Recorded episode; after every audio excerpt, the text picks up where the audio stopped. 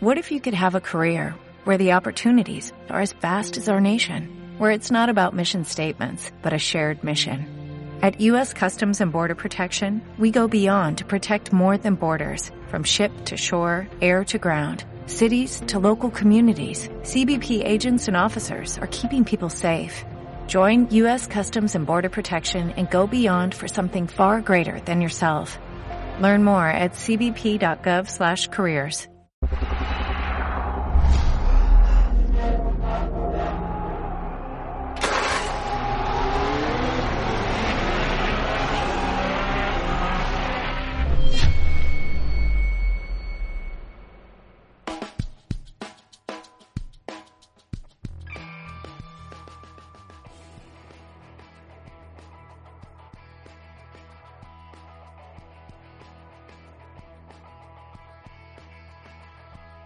desde Madrid. El día de hoy, ya en el segundo episodio, el día de hoy de F1 en el café, estamos haciendo el episodio número 24 en esta serie en cuanto a que va dedicada a la Fórmula 1. El día de hoy, el café es el protagonista nuevamente debido a que vamos a hacer y estamos nada más y nada menos con nuestro gran amigo Alex García. Muy buenas. Y es barista de Randall Coffee Roaster. El día de hoy vamos a hablar sobre ¿Qué se conoce como café de especialidad? ¿Cuál es la diferencia entre café de especialidad y el café normal que podemos encontrar en panaderías o otros sitios? ¿Cuál es el proceso también de, em, de, tostado del, grano de cacao, del grano de café? También igualmente vamos a conocer los diversos orígenes y cuál es la diferencia entre ellos en cuanto a la obtención del grano y el sabor al final de eh, esta bebida que a nosotros nos sirve como combustible. En cuanto también vamos a saber otras novedades que vamos a estar hablando con Alex. Y para empezar, primero que nada, ¿qué conocemos como café de especialidad? Venga, pues café de especialidad en realidad es un tipo de café que crece solo en ciertas partes del mundo, alrededor del Ecuador, y son esos países que están cerquita del Ecuador que dan las condiciones de climatológicas, altura, que llueva en este momento, que haya eh, periodo de sequía en este momento, bueno, eh, llueva, y que genera por condiciones naturales ese, esa planta, ese fruto, ese café. Al final el café lo que es es una, una fruta. Lo que conocemos como grano de café es la semilla de una cereza. Alex, una pregunta ya que me comentas en el tema de eh, los orígenes. ¿Se dan en los orígenes más importantes o en los que sean más, em, digamos, donde el crecimiento o la producción del, grano de café tienen que ser, como tú me mencionas, el ambiente un elemento influyente? Por ejemplo, podemos encontrar en cualquier parte. Por ejemplo, ¿cuáles son los tipos de orígenes donde podemos encontrar o que la producción del, eh, grano de café sea eh, con cierta diferencia lo más importante, digamos? Como vemos aquí, por ejemplo, en el café en paquetes, en cuanto a la venta de, eh, del, paquete de 250 gramos, tenemos Brasil, Etiopía, Perú, Ruanda. ¿Qué diferencias podemos encontrar en esos orígenes? Como decía, el café de especialidad solo crece en ciertas partes, eh, lo que es lo que utilizamos conocemos como café de especialidad. Café de cualquier otro bar, de una panadería, de otro sitio, es casi incluso otra cosa. Es una planta de café también, pero ya no es la misma variedad. No es arábiga, no sería el café de especialidad, sino que es robusta. ¿Qué diferencias hay? Pues lo que son robusta crece a nivel del mar, tiene mucha cafeína, sienta medio mal, es el café que se comercializaba hasta hace bien poco, hasta que la gente empezó a preguntar por, por calidad, a buscar otras cosas, y ahí es donde el café de especialidad se, se comienza a valorar más. Eh, solo crece en ciertas partes porque es una planta mucho más delicada, por lo tanto más costosa. Por eso hasta hace bien poco el café comercial era el café que, todos conocíamos y el que te tomabas como para despertarte por la mañana y ya está. ¿Por qué?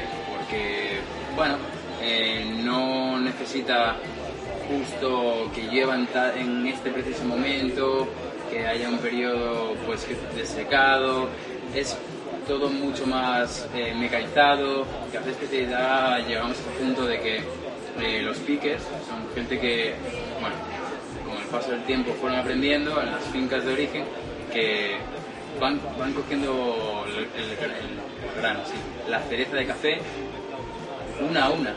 Eso repercute en el costo y eso por eso también nos cuesta más a nosotros tomarnos un café de especialidad.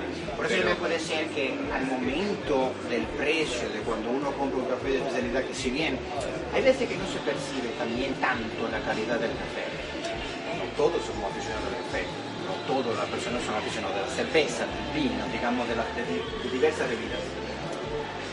¿Será por ello que el café de especialidad tiene un costo, digamos, un precio al final cuando podemos encontrar aquí, por ejemplo, en Randall, que ahí he topado con amigos que dicen, uh, pero este café es mucho más gozoso. Sí, pero que la diferencia entre un café, por ejemplo, de este tipo, que ya vamos a probar, ¿eh? A, por ejemplo, uno que podemos encontrar en una panadería normal y corriente, es evidentemente mucho Es, es otro producto en realidad. Eh, al final es como si fuera una botella de vino y un tetrabric del super.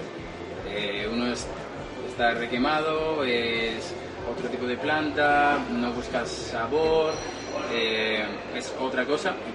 Y el café de especialidad, pues buscas qué origen sea para depende de quién, eh, qué te gusta más uno u otro, y cada, cada país de origen va a hacer pues que ese café sepa diferente, que sea más floral, más infrutado, más a nuez, más a chocolate, eh, combina mejor con leche, solo, de espresso, de filtro, y el coste de el coste en realidad de ese café que te vas a tomar en una cafetería de especialidad es prácticamente nada más.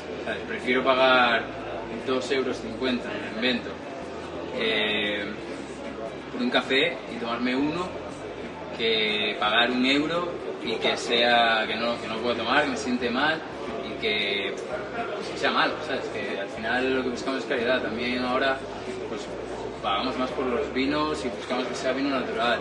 Pagamos por el pan, que sea de masa madre. Estamos desarrollando otra vez pues todo lo que es esos trabajos artesanos, ese- esa calidad que se fue como perdiendo por un tiempo y que ahora pues es lo que demandamos. Yo prefiero pues, comprarme un café, tomarme un café que sea riquísimo, que lo disfrute, a no tomar un café por tomar y que me siente mal y que no me guste. Alex, ¿qué café tenemos aquí y qué diferencia podemos encontrar en Latinoamérica y África? A grosso modo. Venga, pues por ejemplo, a grosso modo, como dices tú, eh, si fuera Centroamérica, Sudamérica, el café va a ser mucho más redondito, va a ser más dulce, va a combinar muy bien para un café con leche, va a ser algo que no te va a llamar la atención en cuanto a acidez, como podría ser un, un café de africano, va a ser un café que a todo el mundo le va a gustar. Aunque tu colega que viene y dice, "Uf, pues le, me- ¿por qué pago más? Va a ver que pues no le hace falta echarle azúcar, está dulzón de por sí, que, se lo puede beber y que está rico. Eso es un café de Centroamérica, Sudamérica, a grosso modo. Ahora hay cada vez más procesos, está trabajando más, están haciendo diferentes cosas que hacen que los cafés sean, bueno, van evolucionando todo lo que es aquí y allí. Eh, en resumen, un café Centroamérica, Sudamérica, mucho más dulce, una tacita pues muy equilibrada y por otro lado en, en Etiopía, por ejemplo, Ruanda, cualquier café africano, este es de Ruanda, va a hacer una taza mucho más explosiva, más exótica, más ácida. La acidez es algo bueno. Si ponemos un ejemplo de manzana roja, manzana verde, la manzana roja sería Centroamérica, Sudamérica, la manzana verde sería africana. Dulce, con acidez. Y la otra pues dulce, pero es otro tipo. Y por ahí van los tiros. Luego en expreso remarcaríamos mucho más esa acidez. El filtro, como decimos ahora, pues es mucho más floral. Es ir probando cafés y ir viendo qué perfil, qué café te, te gusta más a ti. Alex, una de las cosas que también, si bien en cuanto a la Fórmula 1, al mundo de los coches, al mundo del deporte, el coche no funciona si no tiene gasolina. Si no tiene combustible, no funciona. Es, para que nosotros nos podamos ver la Fórmula 1 todos los domingos, tiene que haber gasolina en, en los coches. Una de las cosas que para nosotros la cafeína es lo que nos mueve. En ese sentido, ¿cuál crees tú que ha sido todo este incremento en la cultura cafetera, si se puede decir así? ¿Y por qué ahora poco a poco vemos que mucho más atletas, mucho más eh, personalidades del mundo deportivo van entrando un poco más a esta cultura? Bueno, eh, combina muy bien y creció mucho como el mundo del ciclismo, por ejemplo, porque pues lleva una parte de ritual. Al final, pues la, la parte de la cafeína pues te ayuda, te da cierta energía. Tienes la cosa de pues colegas que salen a andar en bici, pues en la ruta de un punto A a un punto B pues pueden parar a tomar un café eh, y al finalizar acabar en otro sitio o tomar otro café. Como que se combina muy bien. Además, no tiene el ciclismo, por ejemplo, que mira mucho el peso, pues no, no engorda, es, te da energía, es como pues todo bien. Sí, como que les, les da un añadido, ¿sabes?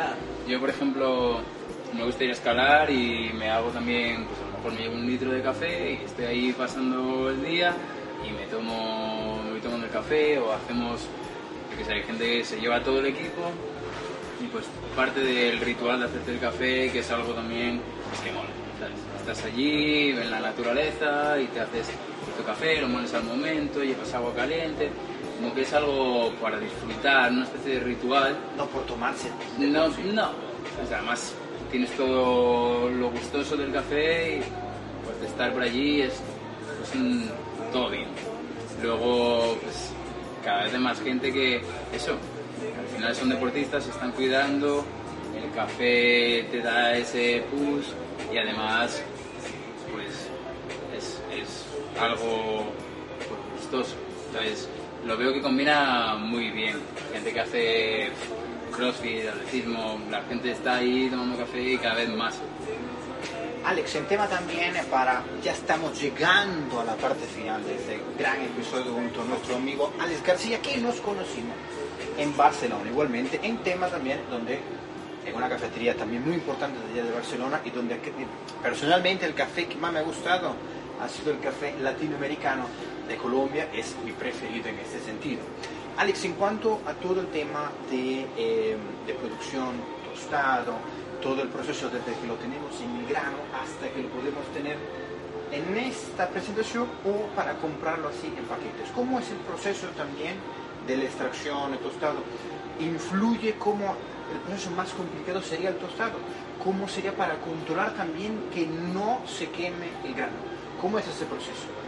A ver, implica un montón de gente. La taza que te estás tomando ahora, como decíamos, en un café de Ruanda, se implica que un pueblo, a lo mejor entero, está trabajando en esa zona para hacer este café.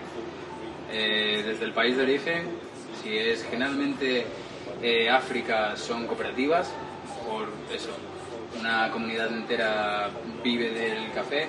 Eh, si es Centroamérica, si es Sudamérica, son a lo mejor fincas de vecinos, fincas de familias. Eh, allí, desde que sale, desde que se planta, desde que se cultiva, se cosecha, se recolecta, hasta que llega aquí, pasa por un montón de gente. Tienes desde el país de origen a la manera de transportarlo, a la manera de tostarlo, que es pues otro proceso, viene en verde y pues al final lo que haces es tostarlo aquí, tostarlo semanalmente para luego traerlo a las cafeterías y luego quedaría el último paso que es el del barista donde pues máquinas especiales, no son máquinas cualquiera de un bar cualquiera, acabas de cocinar ese café. Entonces es un proceso que implica muchos pasos, mucho cuidado y que yo te haga aquí un café que esté bueno o malo, eh, pues es conlleva un respeto a toda la cadena hacia atrás. Si yo te hago un café y no es no está del todo bien hecho, ese café a lo mejor es increíble, pero yo lo hice mal. Es el último eslabón y afecta a toda una cadena de, de gente. pues podemos.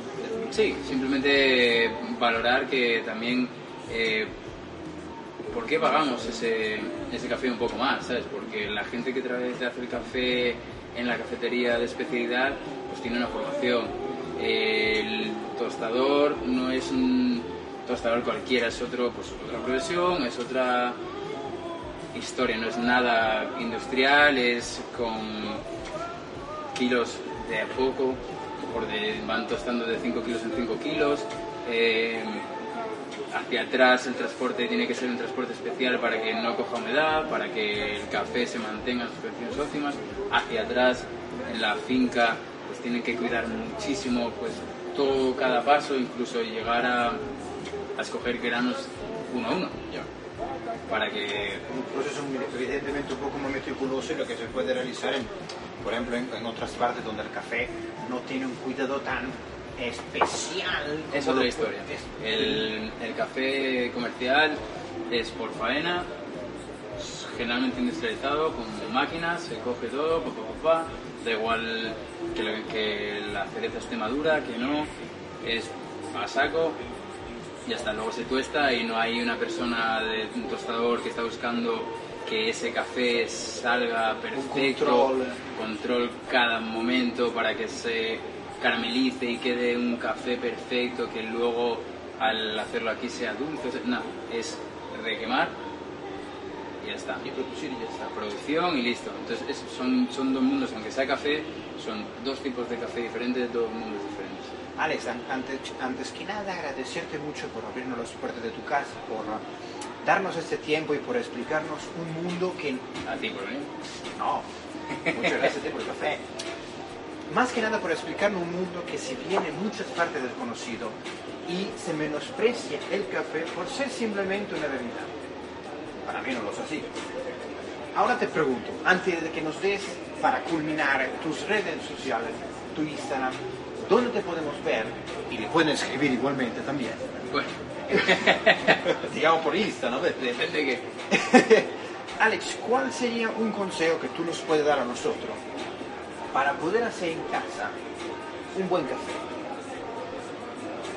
Digamos primero comprar un buen café, evidentemente, pero, por ejemplo, en el tema de la cafetera, de la maquinita de café, porque si bien hemos podido ver temas personales, encender, o sea gas, o sea vitrocerámica, o sea cocina eléctrica, poner la llama encender la cocina muy alto para que se haga rápido y para que se vaya. Eso influye. ¿Cómo se puede hacer un café también eh, en casa? Depende de qué tengas en casa. Como bien dices, lo primero sería comprarte pues, café que sea bueno, café de especialidad y ya está. Y luego, con eso, si puedes molerlo tú para el método que vayas a hacer, al momento, justo antes de, de hacerlo, ya sería el siguiente, el siguiente nivel, ya, perfecto. O te lo puedes llevar molido y bueno, pues cerrarlo con cuidado, que se oxide lo menos posible, ahí va. Eh, y ya depende un poco del método que tengas, pues puedes ir haciendo ciertos trucos. La cafetera italiana, eh, que entiendo es lo que utilizas tú en casa, que le pones fuego, que te vas, que luego vuelves, pues yo lo que haría sería agua, calentar la parte, agua mineral de botella. Cuando está hirviendo, sale ya la burbuja, pongo en la base, pongo el filtro, echo el café, con cuidado porque ya quema, monto, lo pongo en fuego, fuego medio, con la tapa abierta y en nada va a empezar a salir. Una vez que está saliendo, pum, lo quito. Si quiero ir un paso más, le meto en el agua fría para cortar y que no se, no se siga recalentando ese café. Listo. Luego hay mil maneras de hacer café. Tenemos aquí, no sé, calita, V60, mil cosas. Eh, el Aeropress, la gente se lo lleva pues por ahí a la montaña lo más típico. Chemex, que sería lo que nos estamos tomando ahora y que es lo que vamos a acabar de hecho. Y que es como de los métodos que más me gustan. Que está fantástico. Está increíble. Y, y nada, eso es, depende, preguntar al barista que tengáis cerca de casa, preguntar a la cafetería que tengáis cerca de casa y pues ahí os aconsejarán. No sé, poco más. Alex, ahora, para culminar, pues que nada, este café está increíble. ¿Cuáles son tus redes sociales donde te podemos seguir y ver tu trabajo, tema de barista y tener también una sabiduría en cuanto más a toda esta cultura del café? Bueno, eh, el Instagram sería Alejandrix Supertramp. Si acaso, bueno, ahí lo tenéis escrito. Y también seguís quizá Randall Coffee Roasters, que aquí pues hace un café increíble en Madrid y nada, si queréis café pues os enviamos donde estéis. Y muchas gracias por venir, por invitarme y por Tío. tomarte el café. Antes que nada agradecer mucho a Alex y a Randall Coffee Roaster por habernos cedido parte de su importante tiempo. Están ubicados aquí en el mercado Valle Hermoso, en el condado de Chamberí. Chamberí, aquí en Madrid. Eh, todavía sigo un poco turista, digamos, en el tema de ciudades. Todavía tengo el chip en temas de Barcelona, pero poco a poco va cambiando. Muchas gracias. Recordad que estamos viendo, estamos en el episodio número 24 en F1 en el café, donde el café el día de hoy ha sido protagonista y café de especialidad de la mano de Alex. Fantástico. Eh, nos pueden seguir en arroba leoleone, en arroba F1 en español, barra bar, y la próxima fin de semana, a ver qué nos dice Mayar, seguro que sí, que pronto viene a visitarnos aquí en Madrid, lo que tú quieras. Seguramente aquí te esperamos. Esta semana estaremos con el Gran Premio de Estiria y la próxima semana con el Gran Premio de Austria. Muchas gracias y hasta la próxima. Gracias. Teo. Fantástico.